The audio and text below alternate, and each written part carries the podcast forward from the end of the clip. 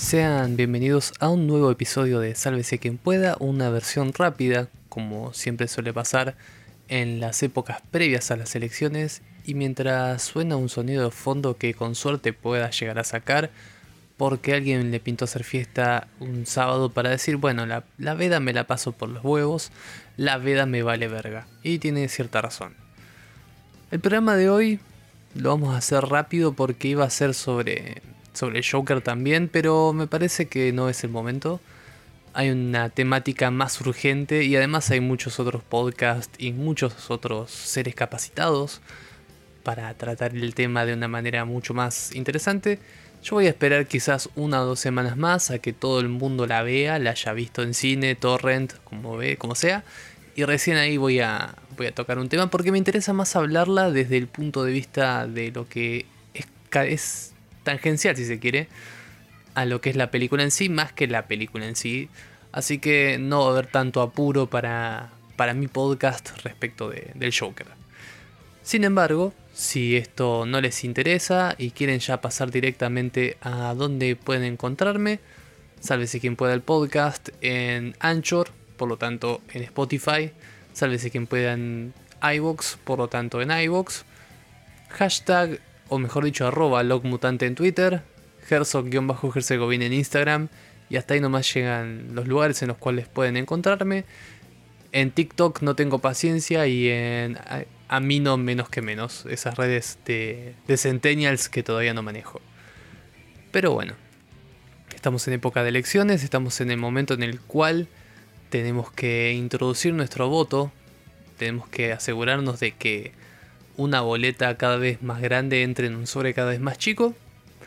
Por suerte tengo las fortunas, si se quiere, iba a decir la certeza, pero tampoco puedo gritar victoria. Que mi sistema de votar a las 12, 12 y media me garantiza salir en 10 minutos de, la escuela, lo cual es un golazo. Espero que no se caiga todos a pedazos ahora que revelé mi truco y todo el mundo vaya a mi mesa a las 12 y media del mediodía porque me voy a querer serruchar bien la pija. Pero por suerte tengo podcast y yo voy con el celular y con los auriculares a todos lados, así que va a estar bueno esperar de última para mm, escuchar algunos que tengo pendientes. Dicho sea de paso, es hora de hablar de política, señoras y señores. Algo que a no muchos les gusta, algo que a no muchos les interesa, pero estuve, estuve medio metido en eso y creo que es el momento de, de hablar un poco más de eso. Si bien ya le dedicamos un programa en las paso, y es como todo es política, ¿no? Al fin y al cabo, para muchos quizás no sea cierta esta afirmación, pero sin embargo, desde elegir el acto de, de quién va a ser el presidente, quién va a ser el vicepresidente, desde la situación de elegir representantes, ir a comprar, tener ideología, son todos aspectos políticos que se conforman en el día a día existe una postura que es contradictoria en sí misma y que me parece muy poco coherente, pero sin embargo muy asumida por la población en general de todos lados, que es el hecho que la política no se debate día a día y no se construye día a día, sino que es un tema casi eleccionario, que es un tema de que la política se construye en el sufragio y no en las calles y no en las acciones y no la ideología. O sea, como que la ideología es una especie de, si se quiere, virus que solo la gente a la cual le interesa la política tiene y comparte, y que no habría que tomar mate o compartir fluidos de ningún tipo con esos seres que les interesa la política. Y no es tan así. A ver, hay mucha gente a la cual exige y desea vivir en un mundo de fantasía es cierto que incluso en el siglo XXI, en esta etapa del siglo XXI al menos, en la cual vivimos, vivimos en un mundo de adicción al relato, si se quiere. Y si bien se utiliza la palabra relato como sinónimo del kirchnerismo, la realidad es que vivimos todos inmersos en una sobredosis de relatos varios. O sea, nosotros pasamos de narrativa a narrativa constantemente. Termina una serie y pasamos a otra. Termina una película y pasamos a otra. No deseamos si se quiere, analizar cosas. Es como que la fiebre consumista de todos los aspectos de la vida, que antes ya era de por sí algo importante, algo natural del ser humano, porque siempre ha sido parte del ser humano consumir todo, todo lo que le figura alrededor, hoy en día ha aumentado en su velocidad. Y es un fenómeno cultural que también afecta a la política porque, fíjense por ejemplo, ¿no? en cuatro años se consumió, si se quiere, aunque no para muchos, por suerte para nosotros que quizás podamos ver a partir de mañana una nueva manera de hacer política en Argentina, vemos cómo las figuras del neoliberalismo se consumen, se consumen por sus propios por el peso de sus propias acciones, si se quiere. Y ojo, si bien yo soy muy contrario a Macri, hay que admitir que logró crear un espacio, que logró arruinarse a sí mismo, y lo hizo a una velocidad que ni Menem lo hizo. De la Rúa, sí lo hizo, pero de la Rúa por fenómenos ajenos a sí mismo. Y esta vez la culpa de todo lo que, lo que le termina aconteciendo a la imagen y al discurso liberal de, de Mauricio Macri es íntegramente culpa de él y de su equipo y de su manera de ver la política como la ruptura de las conciencias grupales en pos de la individualidad. Y la individualidad se la llevó puesta cuando la necesidad obligó a muchos, indecisos sobre todo, a volver a pensar en términos grupales. Y ahí es donde el neoliberalismo y la derecha en sí misma caen hecha pedazos. Porque si el objetivo es el pensamiento individual, el templo del ser humano como individuo, y se cae a pedazos por la necesidad, y se cae a pedazos porque el sistema individual no funciona, entonces es lógico que digamos, la comunidad emerja como nueva esperanza, como nueva manera de hacer las cosas, que en realidad es una especie de repetición de la repetición de la repetición, porque el ser humano evolutivamente siempre fue comunitario, tiene épocas individualistas, épocas liberales, y cuando la necesidad hace presencia, se cae a pedazos. Un aplauso para los liberales, dicho sea de paso, que tienen un candidato acá pendiente, un pelado disfrazado de Hitman, que viene a proponer ideas del siglo XVII que justamente en el siglo XX fracasaron. Porque eso es interesante, ¿no? Yo Debo admitir que me muevo en algunos círculos más que nada para ver cómo piensan my fellow comrades de, mi edad. Y noto mucho amor a las ideas liberales, porque se venden de una manera interesante. O sea, ¿quién no quiere progresar con el fruto de su propio esfuerzo? Es lo más básico y digamos lo que más se apela. Sin embargo, la idea liberal opone a la idea del, del progreso individual el contrapeso de digamos, el resto de los seres humanos que estarían en una situación de vulnerabilidad. Entonces, se arma una especie de juego de yo contra ellos en los cuales yo obviamente tengo que ganar y ellos se tienen que joder porque son el contrapeso de mi éxito. Y eso es una pelotudez grande como una casa, pero funciona discursivamente hablando y es por eso que un gran sector de la juventud, la cual debería, por definición si se quiere, estar cercana a la conciencia del cambio, del cambio bien visto, ¿no? del cambio marketinero del actual presidente y con suerte futuro expresidente, sino que además estamos ante una situación en la cual la juventud es más conservadora. Porque la juventud tiene dos fenómenos que van de la mano. Por un lado, una necesidad de consumo mayor de cualquier tipo de cosa. Y por el otro lado, una ansiedad hija de una dificultad para subsistir en comparación a sus generaciones anteriores. Entonces es lógico que aparezca esta imagen de gente liberal, estas nuevas figuras de derecha que vienen a apuntar hacia el voto futuro, hacia el voto joven. El voto joven en algún sector mínimo los respalda, pero sin embargo, no quiero dejar de, pasar en en esta nebulosa de ideas hecha así de corrido.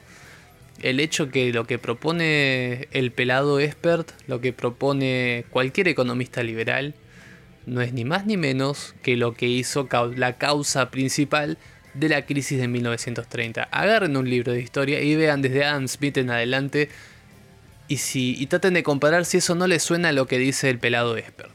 Dicho eso, si no funcionó hace 300 años, ¿va a funcionar ahora? No. Entonces, ¿por qué carajo seguimos insistiendo con las pelotudeces de siempre? A ver, ¿suena cómodo? Sí. ¿Es una reverenda pelotudez? También. Somos muy imbéciles nosotros porque no agarramos un libro de historia y si no está en Netflix un documental que sea las contras del sistema de Adam Smith, ¿no lo vemos? Claramente. Pero sin embargo yo le echo mucho la culpa a los programadores. Porque piensan en términos matemáticos una, una conciencia social y es una pelotudez. Pero bueno, no son todos programadores los del problema, ¿no? Es, es solo una parte que es evidente porque manejan redes sociales y porque están muy cercanos a la tecnología y como la sociedad hoy en día se maneja en términos tecnológicos, es lógico que su voz tenga más resonancia dentro de esos medios, que es este medio del cual surge este podcast también.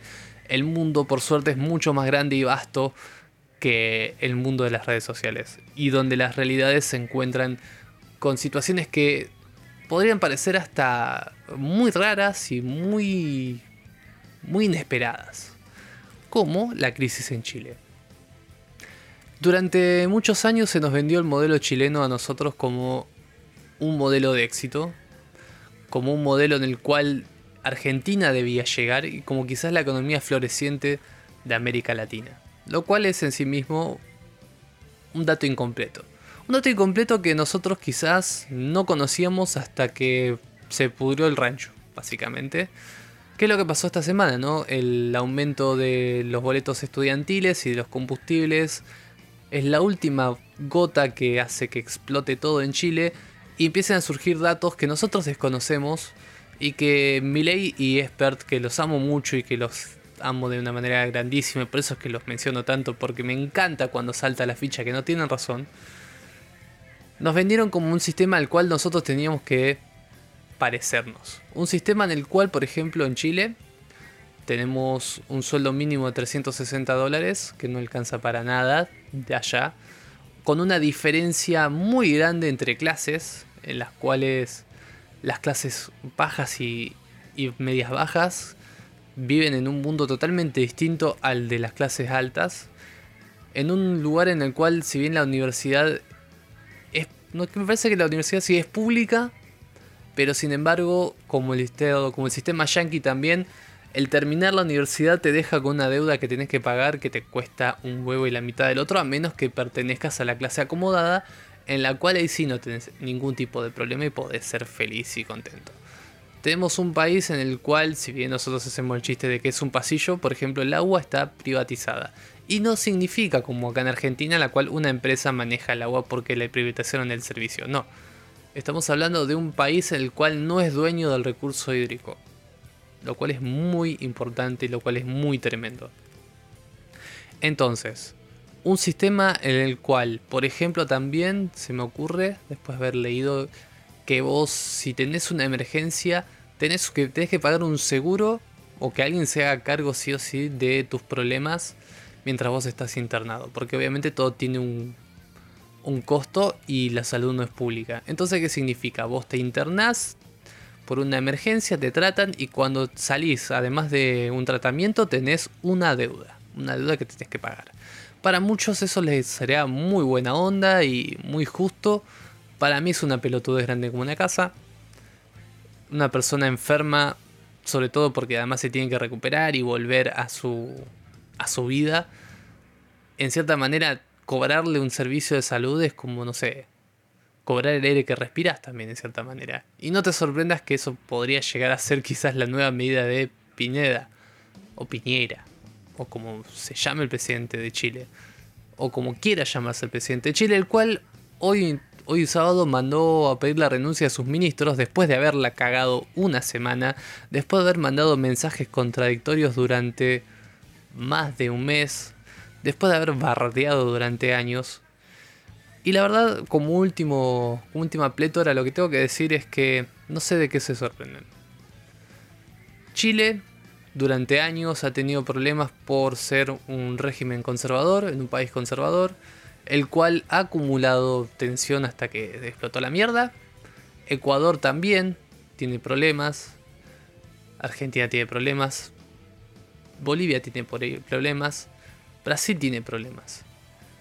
Y el fuego se expande porque claramente es un tema que ya no es solamente individual de los países, es un problema en el cual cuando se apuesta a un gobierno de derecha, cuando América Latina da vuelta hacia la derecha, los problemas aparecen, los problemas sociales aparecen porque claramente uno excluye a la gente más, más necesitada, más vulnerable. Y la gente más vulnerable no puede soportar mucho tiempo la, digamos, la ilusión del derrame, ¿no? Entonces pasan las explosiones, lamentablemente. Lamentablemente para esa gente, no para, para los gobernantes de derecha, los cuales claramente después tienen que hacerse cargo de sus propias consecuencias, pero no lo hacen porque son especialistas en evadirse. Son especialistas en utilizar el loafer como manera de zafar de sus obligaciones y de culpar a la oposición. Son especialistas de, estar unidos, porque realmente la derecha está unida. Bolsonaro es una causa muy importante, ¿no? Por ejemplo, tiene grandísimos contactos con Trump, con el FBI, con la CIA, con todos los gobernantes de Latinoamérica que han virado hacia la derecha. Y realmente me parece que lo que quiero señalar como, como idea detrás de toda esta locura, parafernalia y situación que está atravesando Latinoamérica en este momento es que es una reacción. Como decía Hegel, que en cierta manera para ponerlo en términos sencillos, la historia es una especie de proceso cíclico en el cual un objeto A es modificado por un objeto B que causa un fenómeno C y ese C es el A de un siguiente evento votar a la derecha por diferentes artimañas que utilicen causa una situación de crisis y esa crisis es el momento de reconstrucción. Y siempre va a estar ese ciclo mientras sigamos pensando de una manera cíclica, ¿no? Mientras por un lado votemos populistas porque perdemos derechos y una vez que tenemos los derechos y nos sentimos burgueses, entonces traicionamos ese, pensamiento para convertirnos en clase alta, pero la clase alta no, quiere justamente a pobres manchando las botas del, del club social. Entonces te meten medidas totalmente negativas para un pueblo y totalmente positivas para ellos, entonces la balanza se vuelve a posicionar en el centro y es donde nace la crisis y donde obviamente todo se prende fuego, hasta que en algún momento quizás aprendamos de una puta vez que los gobiernos de derecha son gobiernos de hambre para hoy y no hay pan para mañana.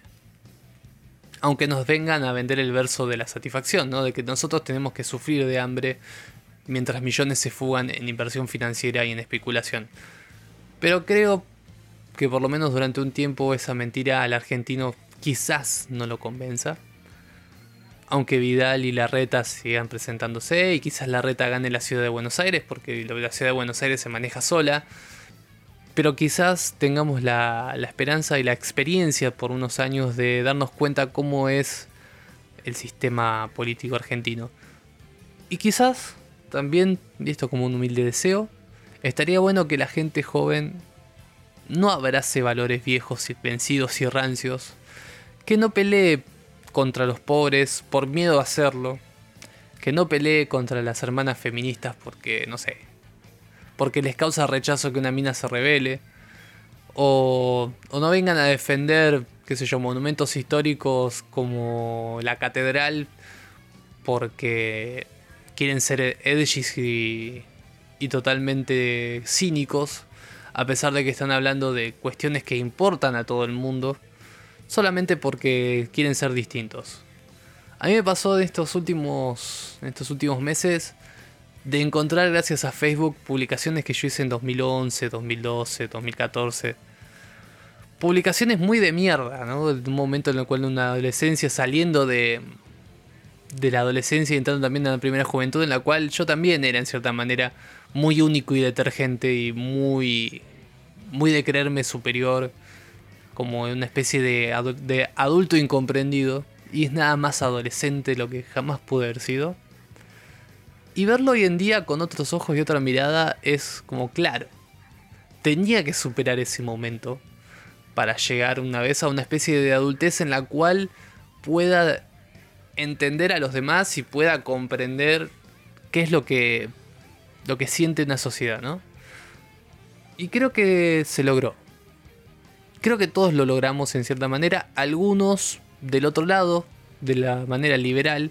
Me encantaría que este momento sea también el momento de adultez de ellos, en los cuales abandonen el pensamiento superiorista de un adolescente y se, se den cuenta que ser parte de una sociedad, we live as a society, no tiene nada de malo, no tiene nada de, de contradictorio con nada. A ver, nosotros podemos vivir una vida tranquila, una vida en paz, sin ser unos mierdas con el otro, sobre todo porque el otro no nos hizo nada y porque el otro necesita también cosas. Entonces, ¿por qué vamos a hacer mierdas con ellos?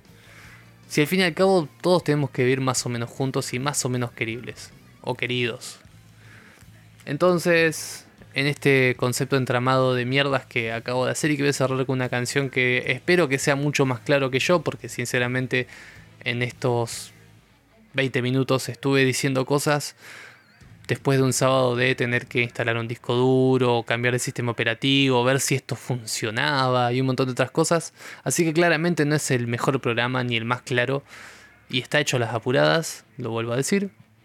Pero no quería dejar pasar el momento para dejar un mensaje y es que espero que este, este momento del cual pasa América Latina sea un momento en el cual nos, nos haga superar la adolescencia individualista que tenemos como personas y como sociedad y podamos de última encarar el futuro de otra manera y que podamos de última pensar, pensarnos a nosotros como partes de una sociedad, una sociedad que se construye a sí misma y que tenemos una obligación de construir y que no seamos tan pelotudos el cual creamos que la solución a nuestra vida está en nosotros y que si no, país inviable y hay que irse a la mierda, porque claramente somos gente joven, somos países jóvenes con errores, ningún país está exento de sus problemas, ningún país tiene, no tiene problemas de corrupción, pero sin embargo hay países en los cuales al menos entienden que la, que la solución a los problemas está justamente en tratar de ayudar al otro. Y nosotros como personas deberíamos aceptar que también la solución a nuestros problemas es tratar de ayudar a otro. En vez de, no sé, ¿no? creer que somos el templo incorruptible en el cual el éxito está en nosotros y todo lo demás son presas. Porque todos sabemos cómo terminó Makoto Shishio. Y gracias a Dos Kenshin es una persona bastante socialista. Nos vemos en el próximo audio.